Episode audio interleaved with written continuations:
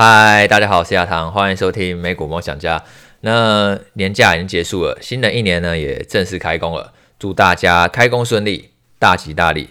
新的一年呢，工作赚大钱，然后身体健康。那我们来讲一下呢，过去几天呢美股的表现。那这个两个礼拜呢，还是美股呢，他们很多公司呢会在密集的发布财报，所以呢，行情的波动呢其实也会比较大。那这几天呢，我有在关注的几家公司，像是易发半导体，或者说是恩智浦呢，他们也都陆陆续续公布财报。那其实我觉得呢，他们公布的财报呢，都有一个共通点，就是他们都还是不约而同的提到说，车用领域还是成长很快。因为其实电动车并不是只有特斯拉在做嘛，像是传统的车厂，像是福特啊、通用，或者说是那个 Toyota，或者说其他车厂他们也都在陆陆续续的去加入电动车的领域，所以呢，整个电动车市场呢，它其实还是在一个高速成长。那这样的话呢，电动车它如果呢未来越来越多的情况下，车用晶片呢，它那个成长呢是会比其他领域呢更加惊人的。因为呢，一台电动车它所需要的晶片含量啊，平均会是一台燃油车的四倍以上。所以呢，像是我们刚刚提到意法半导体，或者说是恩智浦。他们最近在公布季报的时候啊，虽然说可能其他的晶片领域可能是消费型电子，或者说是那个工业领域都会有一点下滑，可是车用领域呢都还是在持续的成长。例如像是意法半导体的部分呢，它还是看好呢二零二三年的营收呢可以成长超过百分之七，然后车用业务呢会是最主要的成长动能，甚至呢它今年资本支出呢还要继续增加。那金资本支出呢，你可以视为说一家公司对于它未来成长性的一个算投票吧。如果说公司对于未来前景呢比较保守的话，那他们会很自然的去缩减资本支出嘛。等于说他对于前景比较看坏，那我今年呢就不要砸太多钱扩产了，他会比较保守。可是呢，如果说他还是看好未来成长性的话，那他就会继续的扩产。像特斯拉可能就是一个比较多人知道一个例子嘛。特斯拉它。虽然说可能大家可能对未来车市的景气的看法没有那么明确，但特斯拉它就很明确的表达说，他他今年要继续扩产，然后今年产量呢最高甚至可能上看两百万辆。那意法半导体呢，它也预估说，它今年资本支出呢会继续的成长，成长超过百分之十三。那它最主要的就是要来扩增它的十二寸晶圆厂，然后还有碳化矽的产能，它要继续扩增它的车用晶片，因为看见说，其实越来越多的车厂都加入电动车的领域之后。车用晶片的成长力道呢，还是相当的强的。然后今天早上醒来呢，就是恩智浦呢也公布了财报啊。那恩智浦啊，它最新一季的财报啊，如果去看它各领域的表现的话，像是消费型的电子，然后或者说是工业领域，或者说是通讯事业等等，你会发现说，差不多从去年下半年以后，那个成长力道就开始掉下来了。那唯独呢，车用领域呢，就还是在继续的成长。不过，像是消费型电子或者通讯事业这些领域啊，我觉得应该都有机会在今年上半年就可以落底了。那企业获利呢，跟股价发展呢，往往都是相辅相成的。那后续呢，可以再去追踪看看。那目前来看的话，我觉得车用呢还是比较有基本面支撑的。如果股价真的开始在涨多回落的话，我觉得还是可以去多加留意一下。那这个礼拜呢，其实大家最关注的应该是周四的时候呢，联准会它就要召开今年首次的利率会议。那因为上个礼拜五呢，有公布那个十二月的 PCE 数据嘛，那 PCE 跟 CPI 的差别呢，就是联准会更为重视 PCE，就呢讲直接一点就是这样，就比起 CPI 的话，联准会它是更看重 PCE 这个指标了。那其实上个礼拜五公布的那个核心 PCE 啊，是年增了百分之四点四，其实已经比现在利率还要低了。然后呢，这个十二月核心 PCE 呢，也再创了十四个月以来最低。所以呢，其实这个礼拜四的联准会会议啊。非常非常高的几率呢，就只会升息一码。然后呢，其实市场已经在预期说，下半年是很有可能转为降息的。只是大家也知道说，最近股市的行情是比较热嘛，像是纳斯达克指数呢，它已经连续呢上涨了四个礼拜，创了四个月新高，就是从十月一直持续反弹到现在。其实基本上来讲的话，这段行情算是还不错，就是已经连续涨了蛮多个礼拜。那大家反而要小心，说会不会鲍尔他还是不愿意呢？就轻易的去表露呢下半年的利率走势，因为现在市场已经在预期说下半年可能会转为降息嘛。那鲍尔他会不会反而还说，呃，不行哦，为了抑制通膨，我利率要继续维持在高水位？那如果说他讲出这种比较偏鹰派的言论的话，我觉得股市是很有可能趁机呢又涨多回调了，因为我们在前面几集都有提到说，诶，今年上半年因为企业获利还没有整个拉上来嘛，所以我觉得股市可能会稍微还是颠簸一点，所以可以再去关注一下说，在这次会议当中呢，鲍尔对于未来利率还有通膨前景的看法。然后另外礼拜五的时候呢，美国也会公布那个一月非农数据，那就可以去观察一下说美国劳动力市场状况嘛。那其实上个礼拜呢，联准会副主席呢布兰德呢，他在接受采访的时候表示呢，他说因为现在其实企业已经开始在裁员了嘛，或者说是放缓招聘，那职会供缺呢也在减少。那他觉得说其实有机会说在失业率没有飙升太多的情况下，把这个通膨控制住了。那，意思就是说，美国经济呢，他认为呢是会一个软着陆，也就是成长趋缓，但是并不会说就是软着陆，然后变成说直接经济衰退这样。那假设说他说前景呢真的发生的话，那对股市呢其实就会比较有利嘛，因为股市的话，它其实。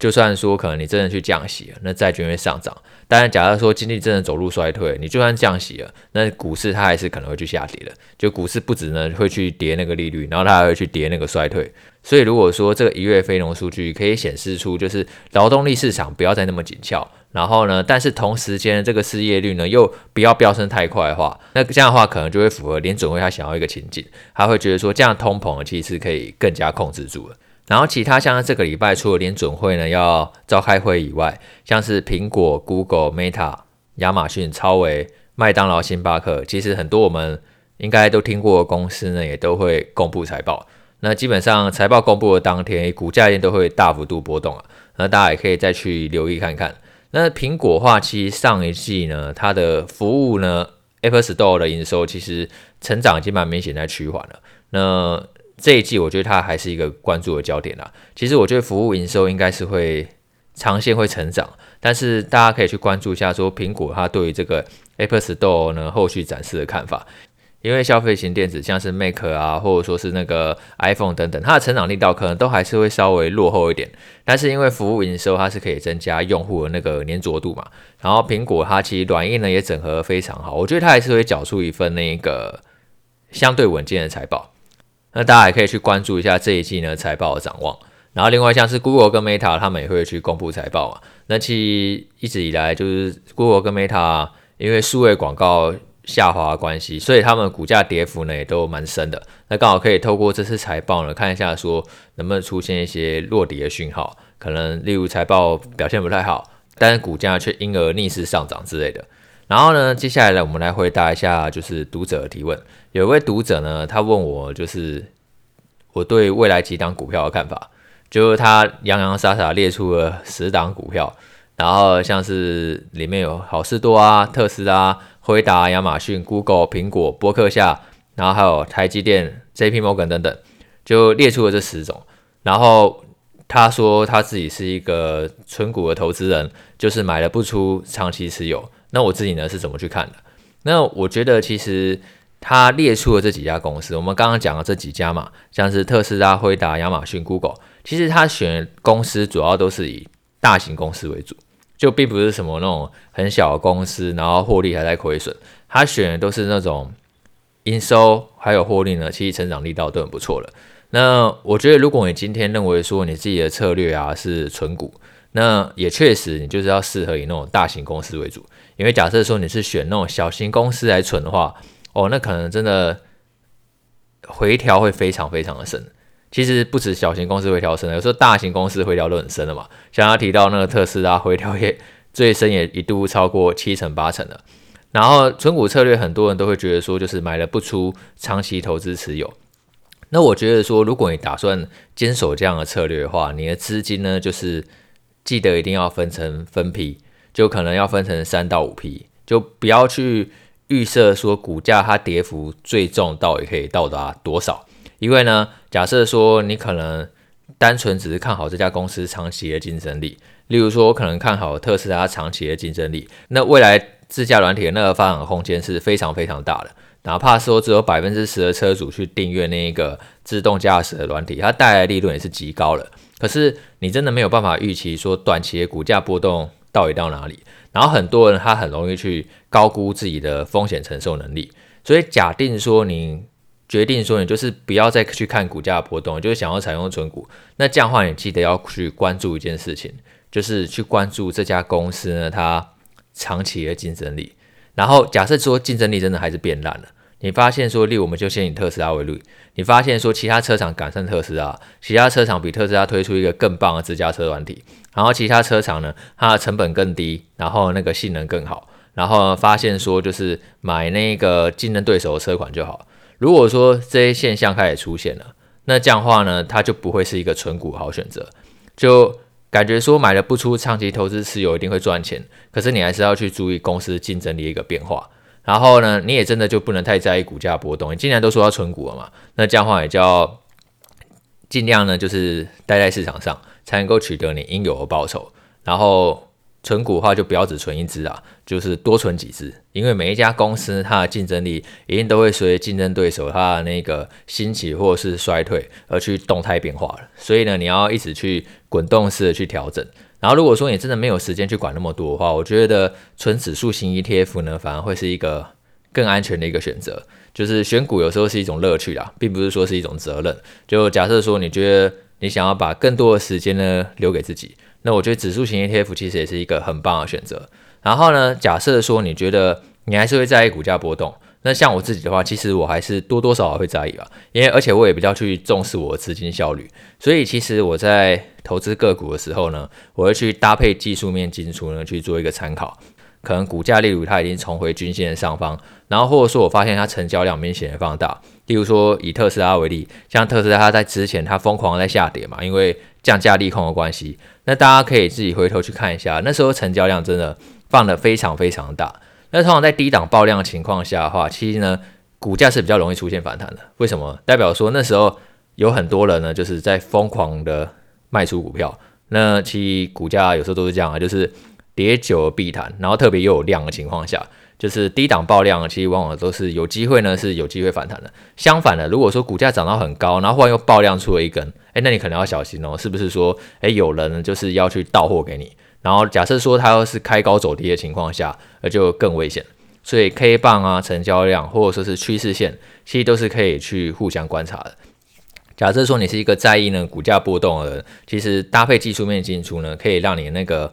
风险承受度是降得更低的。然后如果说你要去做好长期存股，因为有些人就是看股价波动，他很烦啊，又或者说他没有这个时间，那你资金控管就要做好，可能一个个股你要分成三到五批，然后这三到五批的总资金也不能超过百分之十。好比说你今天可能投资的那个十档个股，然后每一档个股呢占比只有百分之十，但是百分之十还要分成三到五批，等于说你每一家个股可能第一批可能只有你总资金的百分之二，你要这样慢慢去打，你才可以把你的资金呢控制得很好。然后你也才有勇气往下接，因为你还知道说你还有很多很多的子弹。那这样的话，我觉得会是一个让你整个投资组合呢成长呢比较稳健的一个方法。就不要太在意股价波动，那你资金控管要做好了。然后如果说你会在意股价波动，那你可以去搭配技术面进出呢去做参考。不过也要跟大家强调说，这个技术面进出并不是说百分之百，不是说我突破然后进去追，然后就一定赚钱。因为突破分成真突破或者说是假突破啊。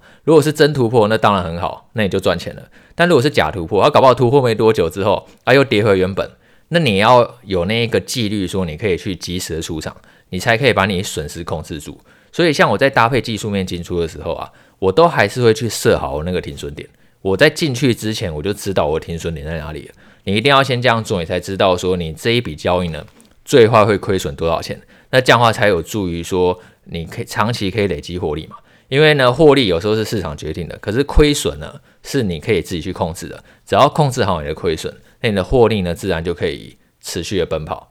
那像是最近大盘不是突破那个下降的趋势线嘛？那其实我们上个礼拜有刚刚大家讲到说，标普来到一个关键位置嘛，因为它突破下降趋势线。那其实过去一百年啦、啊，类似的走势发生了九次，那其中呢有。六次是突破成功了，像是一九五四、一九六一、一九六七、一九七一、一九八二，还有二零一二年都是突破成功。突破成功意思是说呢，就是它突破这个下降趋势线以后呢，后来呢它就没有再跌破那个下降趋势线以下，而且它再创了新高。可是也有三次呢突破失败，分别是一九四零、二零零二，还有二零零八。它没多久又跌回去，然后又再创了新低。那一九四零年代可能有点太过久远，大家不知道发生什么事情。但是二零零二跟二零零八，大家可能就会比较有印象。二零零二呢，那时候刚好是网络泡沫的时期，然后二零零八年是金融海啸。所以说不是说技术面它转强，然后你就一定赚钱了。在对于未来是一无所知的情况下，技术面它会很遵照机遇去出场。假设说，像虽然说标普现在已经突破向上趋势线嘛，然后也突可能也突破两百年年线的重要关卡。如果说它现在回撤，它可能又跌回去了，那这样的话，技术分析它就会视为是突破失败，它就会呢很有纪律就先给它停损出场再说，就先做好最坏的打算，然后如果说很没多久站回去，那再追回来，就宁愿说小亏，然后也不要说不小心变大赔，就因为最坏情况如果真的发生，例如说假设今年真的又是二零零八年金融海啸，先给你一个大反弹，诱使你上车。然后后来真的经济衰退出现了，那往下跌幅可能还是有二十 percent、三十 percent 的。所以说你在呃进出场的时候，你一定就要先规划好任何剧本啊。诶，赚钱我要怎么样？诶，赔钱我们要怎么样？就进出有据，然后那你自然就勇者无惧嘛。就你自然就不会再去害怕那一个股价波动。